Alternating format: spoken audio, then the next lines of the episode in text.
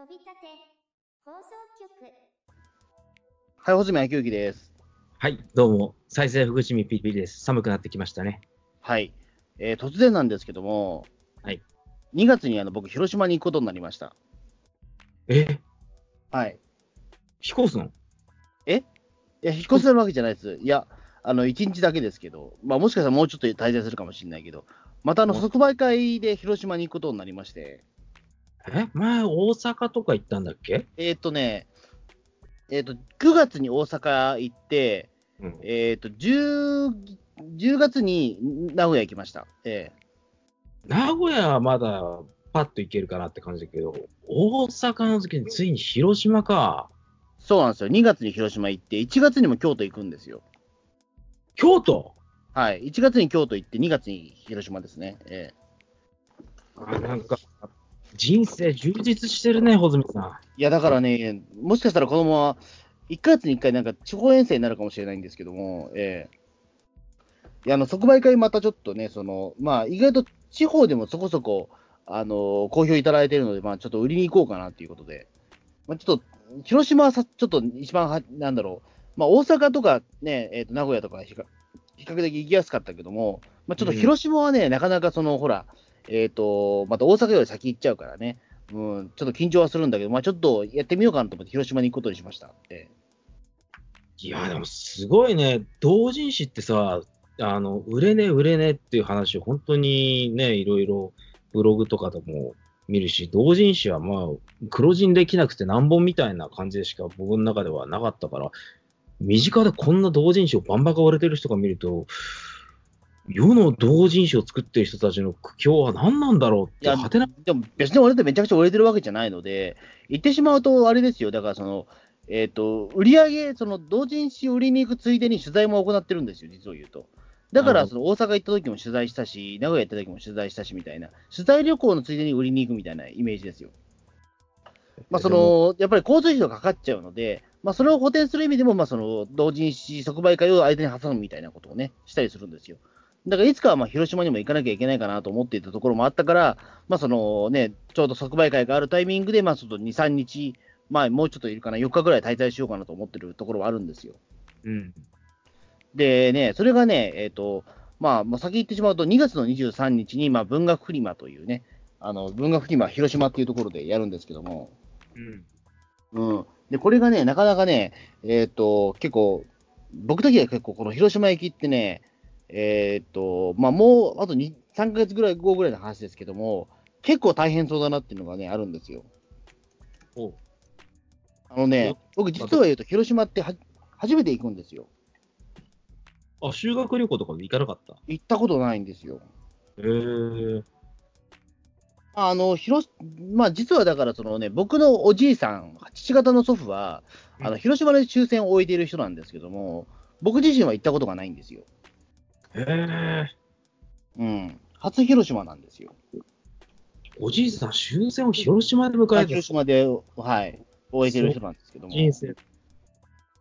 だからまあ、そこで言うと、まあ、僕の親父も広島に行ったことがないって言ってるから、まあ、その祖父以来のね、うん、僕、あの、なんていうか、その、ね、えっ、と、来訪になるみたいな形なんですけども。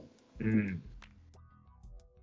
そうですね。だから、うん。で、まあ、なかなかと広島に行く機会もほぼないので、行ってしまうと、ほら、遠いし。ちょっといろいろね、広島行ってるついでになんかいろいろね、その、まあ、猟奇事件のその取材の他にもいろいろやりたいことはあるんですよ。お例えば？あのね、あのー広島県の、あの、三好市ってあるんですよ。うん。三好に、あのーもののけミュージアムっていうね、妖怪の博物館があるんですよ。へえ。これ、湯本浩一先生っていう、あのまあ、妖妖怪学の方では結構有名な先生なんですけども、その方が作ったミュージアムが実はね、三好市に、えーと去年の4月にできたんですよ。できたばっかりなんだ。できたばっかり。うん。だこれはね、だから、みあのその湯本浩一先生っていうのは、昔の文献から、まあ、その妖怪の資料をたくさん引っ張ってきて、僕、なそのなんか妖怪のミイラとかもたくさん所有してる人なんですよ。なんか、ほど妖怪ミイラとかもたくさんあの展示してあって、うん。で、僕としてはだからあれなんですよ、その、まあ、あの、湯本先生が何がすごかったっていうと、あの、新聞記事からその妖怪の伝承とかを全部は洗い出してるんですよ。いわゆる明治とか大正とか、そのあたりの忘れ去られてるような、そのものも全部地方しかないから全部調べて、妖怪伝承を集めてるその冊子とかあるんですよ、その。小泉さんの大先輩的な存在なんですね。そう、だから僕すごい尊敬してる先生なんですよ、今の小石先生。ええその方のミュージアムが、その、広島県の三好市にあるので、ちょっとそこはね、行ってみたいと思ったんですよ。小泉さん、妖怪とかそんなもん全然信じてないと思ってたわ。いや、でも、あの、いや、まあ、妖怪とかではない、まあ、妖怪というかあれですけど、まあ、妖怪は好きなんですけども、だから僕、湯本先生の妖怪感は好きなんですよね。うん。うーん。うん、非常に。うん。あの、だからそれはね、ちょっと興味があるなと思って、いつか行ってみたいなと思ったんですけど、何も、その、東京から広島は、やっぱり距離があるじゃないですか。いやー、結構ありますよ。そうそう。本当に修学旅行とかね、なんか、イベントを絡めないといけないっすよそうね。。だからやっぱりね、自分でまあその本を売るために今、そのね、文学フリマに参加して、まあ、それでにね、三好の方まで行こうかなと思ってはいるんですよ。うん。てか、文学フリマって本当にいろんなとこでやってんだね。うん。まあ、そのね、えっ、と、京都、岩手、北海道とか、岩、あの、なんだ、郡山とかやってたりしますけど。うん。でもね、ちょっとそこでね、問題があるのはね、その、三好の、その、物置ミュージアム、どこにあるかっていうと、三好市なんですけども、この三好市ってどこにあるかわかります、いや、わかんないよ。三好市っていう名称、今初めて聞いたもん。あの、3、三で次と書いて三好って読むんですけどもうん、これね、広島のど真ん中なんですよ。ど真ん中か。これね、実は広島の、その、なんていうの、ターミナル、広島市っていうのは、あの、海沿いなんですよね。あ、そうなんだ。そう。だすごいね、実はその離れてるんですよ。で、ちょっと調べてみたら分かったんですけど、広島の、広島市の駅から、その三好の物置ミュージアムまで、えっと、バスで1時間半かかるんですって。わお。うん。で、往復3時間ですよ。いや、これはどう、なかなか大変だなと思って。うーん。近くに宿泊施設とかがなかったら、なお大変だね。うん、でも宿泊施設がないといったところで、でもほら、結局、そのまた広島に帰ってこなきゃいけないわけじゃないですか。うん。で、その三好っていうのはすごくちょっとアクセスがやっぱり良くなくて、あのーね、やっぱ広島からバスでじゃないといけないんですよ。もしくは電車使うにしても5、6時間かかっちゃうんですよ。うん。だからそこは新幹線通ってないから、やっぱりその、えっ、と、鈍行で行く、鈍行か、本当にバスで行くしかないんですよ。だからどちらにしろ3時間は必要になっちゃうんですよね、三好に行くのに。なんか僕が石森章太郎ふるさと記念館を訪ねた時のことを思い出すよ。でも、石森章太郎ふるさと記念館は、まあ、まだマシじゃないですか、言うても、その石巻は。今どうなのかわかんないけど、えー当時、行きはよいよいだったんだけど、帰り電車がなくなってて、俺、タクシー会社の事務所に泊まったんだよ。ふるさと記念館は石巻市の、あれでしたっけ？ちょっと離れてるところなんでしたっけ？離れたところですね。あ、そうか。あの、漫画館はだってあれですもんね、駅駅前ってことじゃないけど、漫画館はね、全然アクセスいいんですけど、ふるさと記念館はね、結構アクセス悪いんですよ。石森章太郎の実家ですよね、あれね。ええそうっす。僕はそこにね、フラット無計画に行ったことによってね、ダイヤとかちゃんと調べないで一日中夢中になっていて、さて、日も暮れてきたし、もうそろそろ帰るべかと思ったら、なんと電車がないという。おうえ、せえ仙石線でしたっけ？かな。本当に結構、ずいぶん前だけど。えっ、と、あれだっけ、え、じゃあ結構あれか、石巻の駅から離れてたんだっけ、ふるさと記念館って。離れてるね。そうか、バス使って3、3、40分ぐらいだったりとか。電車とバスと両方使って。ええあ、じゃあ結構大変だな。うん。今、どうなってるのか、交通の便が良くなってるが、逆に悪くなってるか、なんともわまあ。場所、なんとも言えない。場所変わんないもんね、基本的にはね。うん。本当になんていうか、村のど真ん中みたいな。ああ、まあ、ふるさと記念館は、まあまあ、成果だからしょうがないよね、そこはね。うん。だからまあ、そこで言うと、まあ、だからそのね、三好のね、物置ミュージアムをね、うーん、1時間半かっていうところで、まあそうだけど、まあ、なかなか行く機会もないからしょうがねえなと思って行くことにしてるんですけども、うん。でも実はね、そこでちょっと僕、しくじたる思いがあるっていうのは、あれなんですよね、その広島の真ん中まで行くと、実はもう、もう半分行くと、米子の方に行くんですよ、鳥取県の。あ、そんなとこなの？真ん中なのに？真ん中なんですよ。いわゆる米子と広島の真ん中ぐらいなんですよ、三好って。で、そうなってくると、これ、妖怪好きとしてはね、境港行きたくなっちゃうんですよ。そうなの？うん。調べてみれば分かると思うけど、あの三好を調べると、ちょうどその米子と広島のど真ん中なんですよ。で境港から米子っていうのは30分ぐらいで行けるので、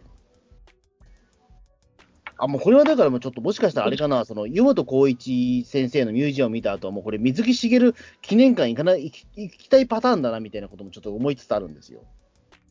うーん。米子そんな近いか？まあ、でもちょうど半分ぐらいじゃないですか、でも。どうなの米子へのアクセスってどうなんだこれ？でもこれね、実はちょっと、これもね、調べてみて分かったんですけども、あの、三好から米子って行けないんだね、これね。全然ルートが見つからないよ、地図見て。これね、実は一回ね、岡山通んないといけないみたいですよ。なんじゃそりゃ。だいわゆるその、ちょうど半分まで来てるのに、また広島にやっぱどっちらしろ帰んなきゃいけないルートなんですよ、これ。三好って本当にだからそういう面で言うと、なかなかね、あのーみその三好に行く以外のル理理由がないんですよね、マジでね。うん。うそのミュージアム行ってそのまま帰っちゃうみたいな感じで。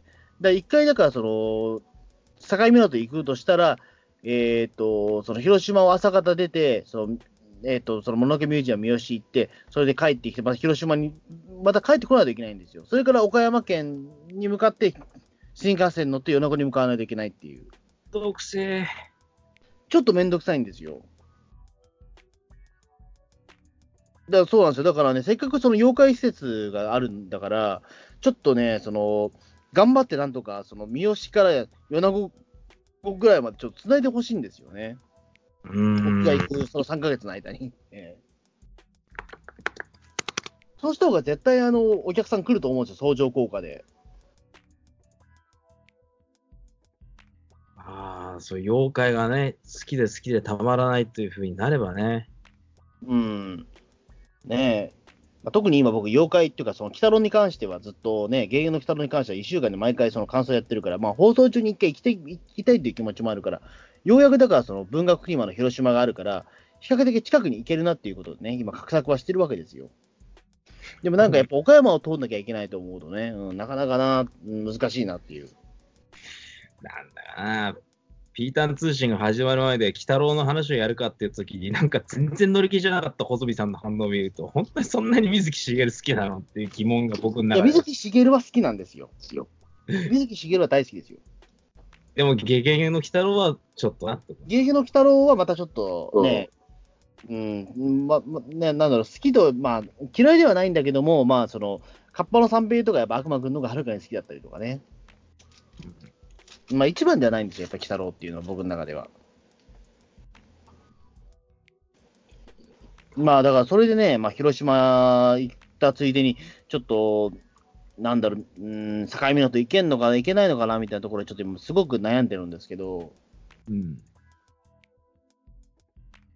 で、あともう一つね、実は、あのーまあ、広島でもしかしたらちょっとやることが増えるかもしれないんですよ。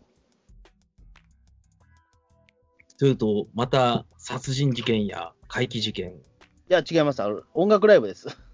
へあのね、ちょっとこれね、調べてみたらあれだったんですよ。2月の23日、文学フリマ終わった後、ちょうどね、近くにある、えっ、とね、あのー広島グリーンなんとかっていう、グリーンパークだったかなっていう、なんかそのコンサートホールで、あの、ゆ米津玄師のツアーがやってるんですよ。米津玄師好きだもんね。米津玄師大好きなんですよ、僕は。えーあの昨年のツアーでは僕、えーと運運よくそのね、幕張のその最終回が当たりまして、あのうん僕は盛り上がってきたんですけども、うん。でも今年はね、僕、外れちゃったんですよ。えー、なんですけども、実は二次募集みたいなものが、あのついさっきまでちょっと募集したんですよね、11月13日まで。うん。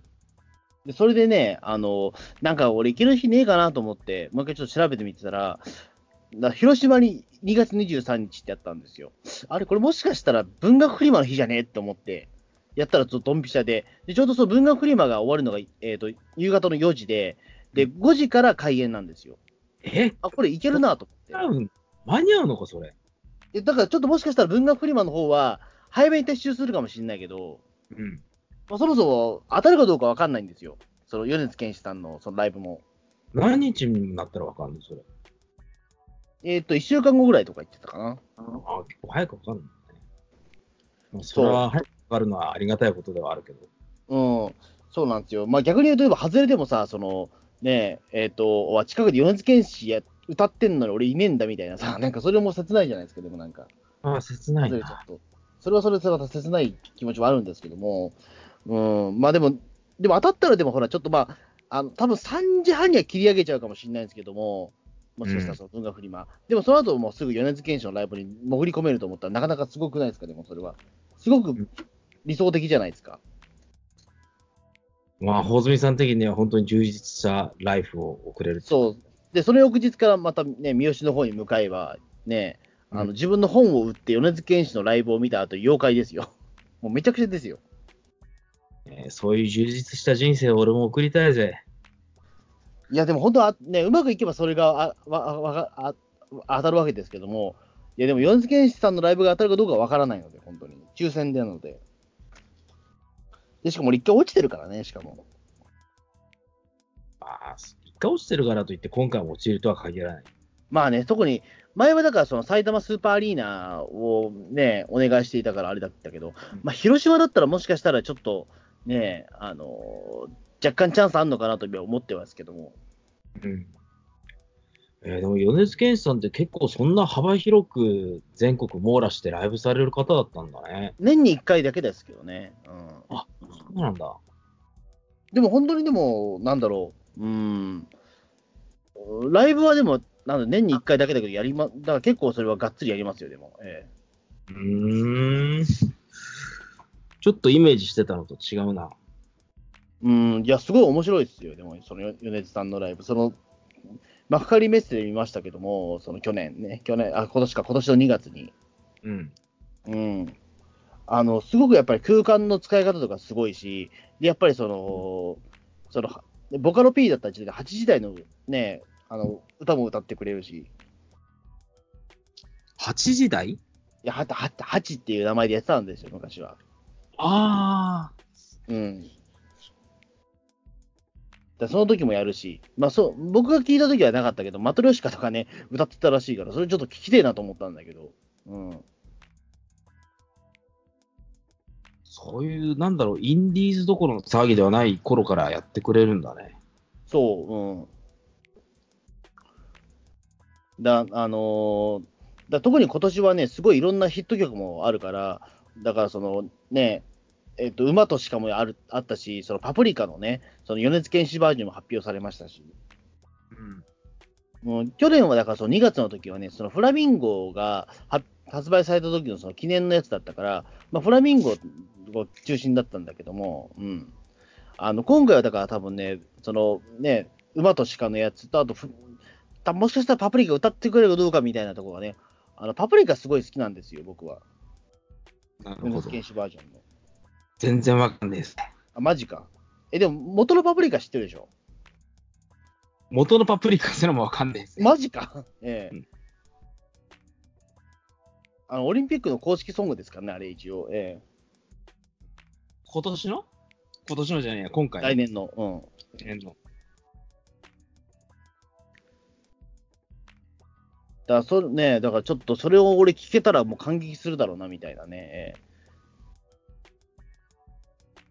いや、だからね、ちょっとそれはなるべく、ななんだろう、うん、うまくいったら本当に広島で米津玄師のライブを見た後みたいなね、うん、ことも一緒に考えてはいるんですけども。うん。まあ、その何かをついでにやるっていうのはね、あのやっぱりその、やっぱ旅の基本なんですよ。そうなのか。何かをついでにやるっていうのが旅。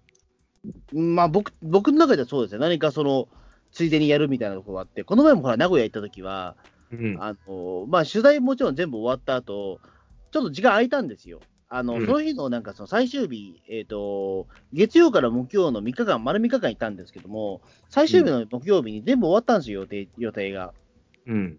まあもうなんか時間余っちゃったなと思って、まあ、このまま帰ったら、まあ、新幹線乗ったら大体夕方5時ぐらいに着くのかと思っても、それなんか飽きねえよなと思って、なんか他できねえかなと思って、あの、調べてみたら、あの、近くであの、ガールズパンツァーの、あの、最終章の 4DX が近くでやってるってことが分かったんですよ。うん。あ、じゃあこれ見に行こうと思って。おう。で、見に行きました。ええ。小泉さんは、なんかのついでに、なんだろうな、そのメインイベントのついでになんかサプライズを楽しめる気質なのね。いや、でもちょっとそれはね、あのーなんだろう、結構気の迷いみたいなところもあって、あのーなんだろうね、うーん、まあ、そこもちょっと離れてはいたんですよ。うん、言言うても、その名古屋からね、電車で20分ぐらいで赤池っていうところで見に行ったんですけども、20分、また微妙に離れた距離。微妙なんですけどね、またね。ええまあ、でもその時は僕、新幹その新幹線やその地下鉄のね、フリー切符みたいなの買ってるから、まあ、特にお金はかかんないんですよ、よ余計に。なんというか相変わらず生き方がうまいね。そうそういうとこでもそういうものですし。宿泊の手配も見事だったもんね。よくそんなん見つけるな、みたいな。あだからあの3日間滞在して、結局ね、えーと、宿泊費はね、1万円以下で済んでるんですよ。これすごいよね。いや、だから安いところ安いんですよ。ええどうやって見つけてんのか、本当に気になるところだよね、そういう。うーん。いや、そうですね。だから結構、まあ、まあ、予算はカツカツではいたんですけども、ええまあ、だから、その、なん、なんていうんですかね、ええうん、まあ、ガールズパンツァーのその赤い木を見たんですけども、ええうん。いや、これもなかなかね、うん、まあ、今思うと、なんであそこで見たんだろうっていうのをちょっと思っちゃうぐらいのあれなんですけども。うーん。映画を地方で見るってメリットは、今一つは感じないけれども。いや、だからね、なんなんていうのかな、その旅の思い出と一緒にそのガラパンもなんか一緒にね、あの、組み込まれちゃうところが、ちょっと自分的にはね、ななんだろう、気持ち悪くはないんだけども、なんか変な気分だなみたいな。しかもだってガルパンのね、最終章の1、2話っていうのは 4DX 以外ではちゃんとその劇場で見てるからね、2つとも。ええで一回見た映画なんですよ、2つとも言ってしまうと。でもそれは 4DX ではなく、そう、4DX ね。4DX はね、そう、あのーやっぱ都内でも限られたところでしかやってないから、まあこういう時じゃないと見に行かねえだろうなっていうことで見に行ったっていうかね。うん、うーん。でそのなんか、見たことも聞いたこともないようなその場所でね、あのそのシネコンで見るガルパンはなんか、新鮮だなと思いましたけども。ええあ、あれ、調布とかって 4DX やってないの？あ、調布やってた。うん。調布って、小泉さん、そんなアクセス悪かったっけ？いや、アクセスいいっすよ、めちゃめちゃ。めちゃめちゃ見れるじゃん。新宿も見れるんだけども、見れるんだけども、でもなんか、家に帰ったらそれでなんかまたね、仕事しなきゃいけないと思って、まあ、このタイミングだったら今見ちゃった方がいいのかな、みたいな、こんなことを考えて、うーん、そういうもんなんだね。うん。まあ、見に行きましたけど、うん。だからその日は、だから、名古屋の取材は、だから、まあ、ガルパンで終わりっていうね。えうん。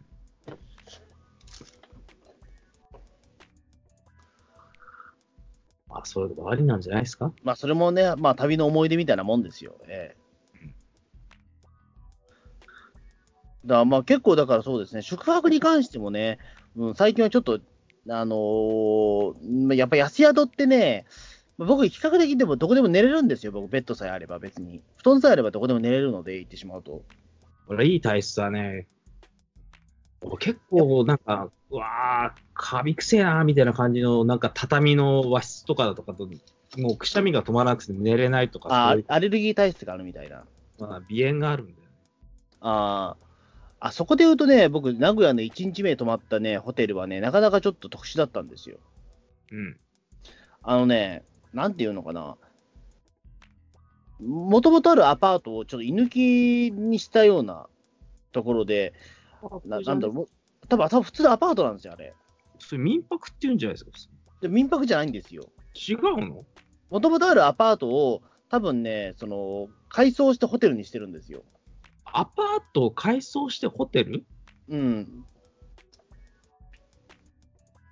だからそのね、部屋の中には、あの、まあ、テレビとか普通にあるにしても、うんあの、なんか、小さいコンロがあったりとか、あとあの洗濯機があるんですよ。ホテルじゃなくね？民泊で？そうなんですよ。民泊、いや、民泊じゃないんですよ、多分あれ。いわゆるだから、そのね、えっ、と、元あ、なんかアパートとかホマンションとかを改装してるんですよね。これはもうほぼ民泊のような気がする民泊なのかもしれないな、もしかしたらでも。うん。そういう意味で言うと。だこれがなかなかね、もう不思議な感覚でしたけどね。うんうん。だって普通どっか泊まって洗濯機があるなんて経験俺ねえもん。そう、だからね、なんか洗濯機無駄に回しちゃいましたけど、ええでもなんかちょっとね、やっぱりその、うーん、なん、なん、なんていうんですかね、普通に、まあ俺はそんなに宿泊施設に対して何も求めてないんですよ。別になんか寝れればそれでいいかなって思っちゃうところで。まあ基本はね。寝れて、あとその仕事をするためにはそのネットが必要だから、まあ、ネットが入ってればそれでいいかなみたいな。でも小泉さん、ポケット Wi-Fi 持ち歩いてるじゃん。あ、持ってます。でもほら、ポケット Wi-Fi も結局、通信制限とかあったりするから、なるべくそのね、フリー Wi-Fi がつながるような場所がいいんですよ。そっちの方が安心だし。そうなんだ。うん。で、あとテレビがああればいいっていうかね。うん。小泉さん、テレビ好きだもんなテ。レビ大好きです。テレビがないと死んじゃいますからね、僕は。まあ、というわけで、だからあれだったんですよ。だから最初のね、その宿泊施設は、まあ、ちょっと変なとこだったんですけど、に2日目はね、あの本当にスタンダードな、その、えっ、と、名古屋駅からすごく近い場所の、あの、ビジホだったんですよ。うん。うん。でそこは比較的、うん、あの、居心地よかったんですけど、3日目がね、ちょっと変なとこだったんですよ、またこれが。多分これこそ民泊じゃねえかっていうぐらいの場所で、うん。あのね、まあ、ベッドはあるんだけども、なんていうのかな。うーんと、ふ風呂がついてないんですよ。え、それは困るな。あの、便所と風呂がないんですよ、部屋の中に。便所もないの？うん。え、なんだそれ？あの、便所とトイトイレと風呂はね、共同なんですよ。ああ。そう。そのタイプのね、宿泊施設だったんですけども、でもなんかね、風呂場はね、なんか夜8時には閉めちゃうらしいんですよ。早いな。うん。ちょっと早かったんですよね。8時は早いね。どんなに早くもう、大体9時だな。いやなんでそうなるのかっていうと、あの、その大浴場が一つしかないので、あの、男性は8時までで9、9時以降は女性が入るんですって。なるほどね。そういうこと。うん。だからそういうこと、まあ他はだからあの男性はシャワー使ってくださいみたいなね。えあ、シャワー使えるんだ。ーシャワーは一応使える。うん。まあ、うん救いだね。そう、まあ、まだ救いではあるけど、うん、でもまあね、まあ急いでだから風呂入りに行きましたけどね。えーまあそういうところもあるんで、もうそれもね、3000円ぐらいでか借り入れたんですよね、1日。うん、安いっすよ、やっぱ。よそうどどうやって見つけてんの、そんなん。いや、だからその、いろいろ、えっ、と、まあ楽天トラベルとか、あといろいろいろそのね、宿のサイトを登録してあるんで、なるほどな。生活にそういう取材とか込まれてる穂積さんならではの、あれだな。うん、だすごい安いところを僕探すの得意なんですよ。なんていうか、お金の使い方上手だよね、パソコンを買うにしても。安いもの多分探すのが得意なんだと思うんですけど、ただに。なんていうか、生き方がとても上手だと思う。まあでも、あんまこれは人にお勧めできないやつですけど、やっぱり。そう？いや、やっぱりだから、そのね、うーん、なん、なんていうんですかね、あのーやっぱ人によってはね、この生活がなかなか厳しいは厳しいわけですよ、やっぱりでも。うーん。やっぱりび、ね、ある程度、その、最低限のものしか揃ってないような場所ばっかりなので、うん。うん。やっぱりほら、その、ね、ビジホで最低限ピリピリさんが求めるものってな、何ですか、ちなみに。風呂に入れる、トイレ行ける、寝れる。だけ大丈夫ですか？アレルギーに、アレルギーとか大丈夫。ああ。そうですね。あの、それで言うとね、やっぱアパ、アパホテルのね、安定性はやばいっすよ、やっぱり。うん。あの、アパホテルすごいですね、やっぱり。大阪で一回アパホテル入ったんですけども、うん。あのね、あそこすごい、やっぱり大浴場があったりしますからね。はあ。大浴場ほどは求めはしないけど、やっぱり風呂は入りたいな。まあ、風呂はね、やっぱり大事なんですけどね。うんまあ、大浴場はね、そんなに、うん、まあ僕求めてはないんですけども。まあでもやっぱり大浴場あった方がテンション上がりますよね、やっぱり。そうですか。うん。なんかわかんないけど。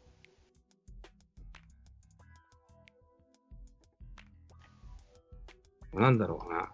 そういう、なんていうか、伊藤さんとかであればタクシードライバーやって、僕なんかであれば普通に勤め人をやってるわけだけど、うん。うん、なんか日々、新しい刺激が入って、新鮮な気持ちで日々取り組める。そういう仕事、なんだろうね。本当に昔、風天の寅さんとかにみんなが憧れたような思いを小泉さんに抱くんじゃないかな。いや、どうでしょうかね。いや、い昔はだって言ってしまうと、ずっとなんかその、えっ、と、漫画喫茶でしかバカ止まってなかったんですけども、うん、安いからっていう理由で。でも最近はもう漫画喫茶も高くなったんですよね、一時に比べると。あ、そうなの？あの、昔は個室ビデオとかで泊まってたんですよ、2500円でね。うん。でも今、ビジネスホテルってすごい安くなってんですよね。そうなんだ。ビジネスホテルは先ほど言った3000円台で借りれたりするから、満喫が2000ちょっとで、そうそう、2500だったらもう、ビジホ行った方がよくね？って思っちゃって。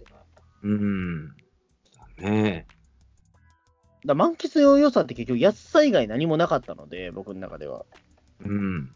まあ、あと時間単位っていうところだから、例えば、あのーなんだ、朝5時、なんだろう、えっ、と、な、ななんていうんですかね、えっ、と、朝5時に出るんだったら、もう行ってしまうと、ビジホじゃなくて、あのー満喫とか泊まった方がいいのかもしれないけども、うん。あのー朝そんな急がないんだったら、ビジホの方が全然いいですよね。うん。でもどうだろうね。あのーオリンピックとかが始まると、そういう市場とかも若干変わるのかな。変わると思いますよ。うん。うん。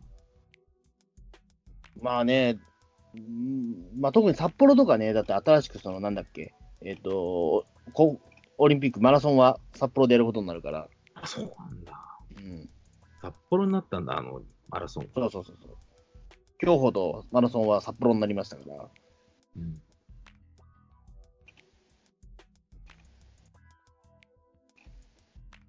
まあそうですね、だからまあ、うーん、まあ、まあ、なんとか広島はね、まあ、これで広島の本、広島で本が売れなかったら本当悲惨なんですけども、私ね、えうん。えだって広島まで新幹線で行くのにいくらかかると思います？八王子から広島まで新幹線使うとして。1万円に行くか行かないかぐらいは軽くかかりそうだね。1万8000円ですよ、片道。片道？うん。え？いや、そんぐらいかかりますよ。そんな？うん。マジで？はい。そんな高えんだ。そう。えー、でもオンシーズンでもねえよな。えー、そんぐらいかかりますよ。2月でそんなかかるんだ。うん。いや、オンシーズン関係ないもんだって言ってしまうと。関係なくそんなかかるんだね。だって大阪までが1万5000円だから。うん。やっぱそんぐらいかかりますよ。かとい青春18切符でなんぼったけにもいくらなんでもいかないもん。それも青春18切符で広島はね、あの死にますわ。多分なん2日がかかかかっちゃうわ。2日？もう2日が、丸2日間電車乗んないといかねえわ。青春18切符って俺使ったことないんだけど、有効期限ってどういう感じなの？ちょうど18切符のシーズンではないんですよ、2月っていうのは。え、しゅ青春18切符ないシーズンがあるんだ。いや、そうですよ。だから常に使えるわけじゃないんだよ。えー、知らなかったぜ。うん。2月でも使えねえんだ。観あの、光シーだからね、ねえーだから使えるのは、えっ、と、えー春、夏、冬ですよ。3シーズンしかないんで。オフシーズンにしか使えないっていうか、いわゆるお休みがあるときに発行されるのが青春あ、そうそうそう、だから、あの、お言ってしまうと、お盆シーズンの年末と、あとは、うん春休みシーズンだけ。へえ、そういうもんなんだ、青春18切符って。でも、その代わり1日ね、2500円乗り放題ですよ、JR。だからな、その分、時間が浪費されていくっていうのは、俺はちょっと、まあ、だから、本当はだからあれなんですよね、その使い方としては、18切符の使い方っていうのは、あのーあんまり遠く行くものじゃないんですよ。まあね、遠くに行くものじゃなくて、あのーやっぱりその、えっと、途中下車を想定しての乗り降りなんですよ。エリアを限定して乗り降りしまくりみたいな感じで。うん、あと、大原行くときとかは僕は18切符シーズンよく使うんですけども、あの、日帰りの場合だと、ほら、往復すると4000円ぐらいかかっちゃうのを半額の2000円で行けるので、そんな変わるんだ。うん。日帰りだったらいいんですよ。うん。まあ、そういう時じゃないとやっぱ使わないかなっていう。うん。あんまりだから、その、広島みたいな長距離になると、あ実は18切符っていうのは使いづらいんだわ。うーん。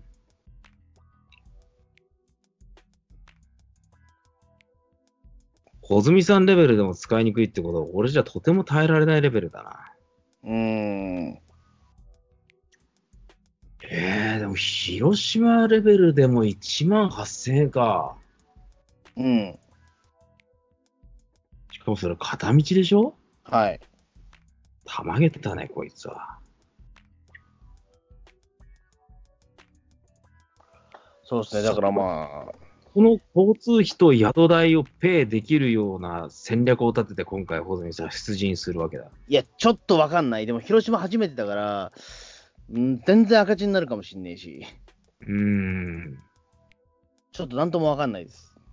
交通費だけで3万超えだもんね。うん。いや、多分赤字だろうな、これは。うん。鼻から。まあでも、いつかはでも、そのね、三好のでもそれは、ね、モノノキミュージアム行かないといけないと思っていたから、まあそこはね、うん。まあ、交通費だけのペイできればいいかなっていう。それだけ売れる穂積さんの同人誌がすごいよね。いや、だから大して売れてないもんだって、そのペイ、ペイ、ね、ペイできるぐらいだから大したことないですもん、やっぱり。でも、もう売れた冊数で言ったら、もうトータルで普通の作家超えてるんじゃないいや、わかんないです。うん。のな、もうどれぐらい売れたことになる？トータルのざっと、をもうざっくばらんな計算で。えーと、教えません。あそうなの？はい。冊数だけど別に言ってもいいと思うよ。教えません。ええいや、いろいろね、あのバラすといろいろめんどくさいんですよ、こういうのって。大人の事情ってものがある。そうそうそう、ええまあ、そんなわけで、ちょっと2月ね、もし、あの、えっ、と、まあ、広島でこのラジオ聞いてる人いたら、ちょっとね、なんかお会いできたらと思いますので、なんかね、えーまた近くなったら情報流しますので、はい。うん。いやー、いいなハイリスク、ハイリターンだとは思うけれども、なんかそういうね、自分の興味があることとか、そういったことに埋没して、遠征もできて、うん。なんか憧れるね、そういうの。いや、どうでしょう。なかなか大変ですよ、でも。いや、そりゃそうだと思うけどさ。まあ、そんなわけで、じゃあ、どうも、まあ、そんなわけで、まあ、もし、まあ、2月にね、まあ、会える人がいたら、ちょっとよろしくお願いしますという形で。京都は何？き京都？京都は1月です。京都1月。うん。じゃあ、地方のリスナーの方、小泉さん、遠征しますので、お会いできる機会がありましたら、ぜひ、同人誌を手に取って、うん。小泉さんの一世をたっぷり堪能してくださいっていうところで、はい。じゃあ、どうもありがとうございました。はい告知とやら、あの、旅とは何ぞやらみたいな、そんなね、回でしたね。